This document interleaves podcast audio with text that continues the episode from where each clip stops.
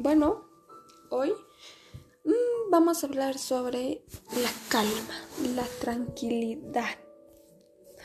Em, como seres humanos, como personas en nuestra naturaleza pecaminosa, queremos tener esa calma, esa paz que todos deseamos, de ella no sentir preocupaciones, eh, de estar felices.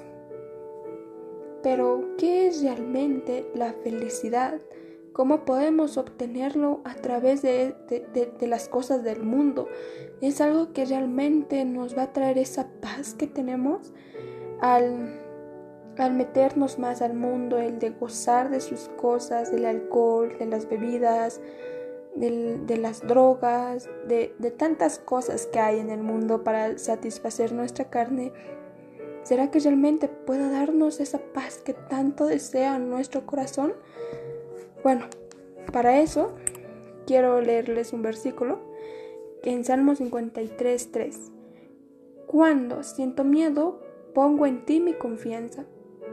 Cuando una persona llega a sentir miedo, cuando una persona se le dificulta ese, tener esa confianza, el de tener ese miedo de no saber lo que va a pasar. Dice, yo pongo en ti mi confianza, yo en el día en que yo temo, en el día en que yo tengo miedo, yo confío en Dios con esa convicción de que Él es el único que puede darme esa paz y esa tranquilidad que necesito, ese amor y ese consuelo que solo Él puede darme y no puedo encontrar en las cosas de la tierra es algo único, es, un, es una paz eterna que Él nos da.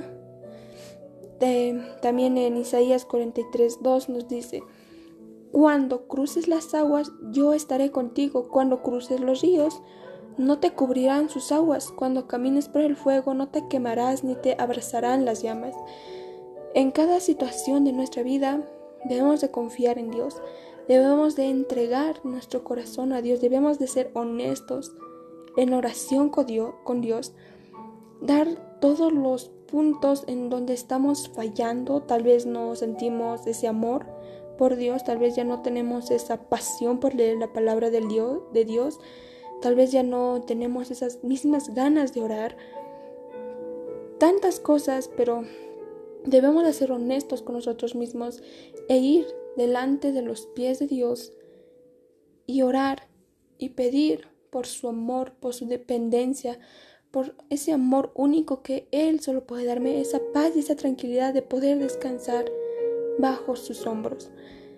En, Primera de Juan, capítulo 5, capítulo, versículo, capítulo 5, versículo 14, esta es la confianza que tenemos al acercarnos a Dios que si pedimos conforme a su voluntad, Él nos oye.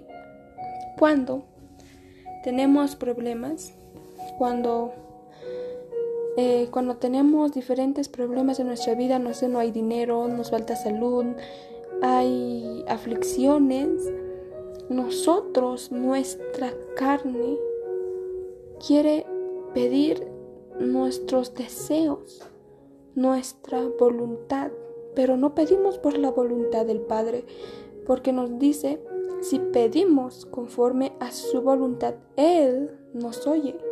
Si pedimos conforme a su voluntad, a sus deseos, claramente lo podemos ver como Él cuando iba a ser antes de ser crucificado, Él oró y dijo, si es posible, pásame, pásate de mí esta copa. Él, Jesús, puso su vida a la voluntad del Padre.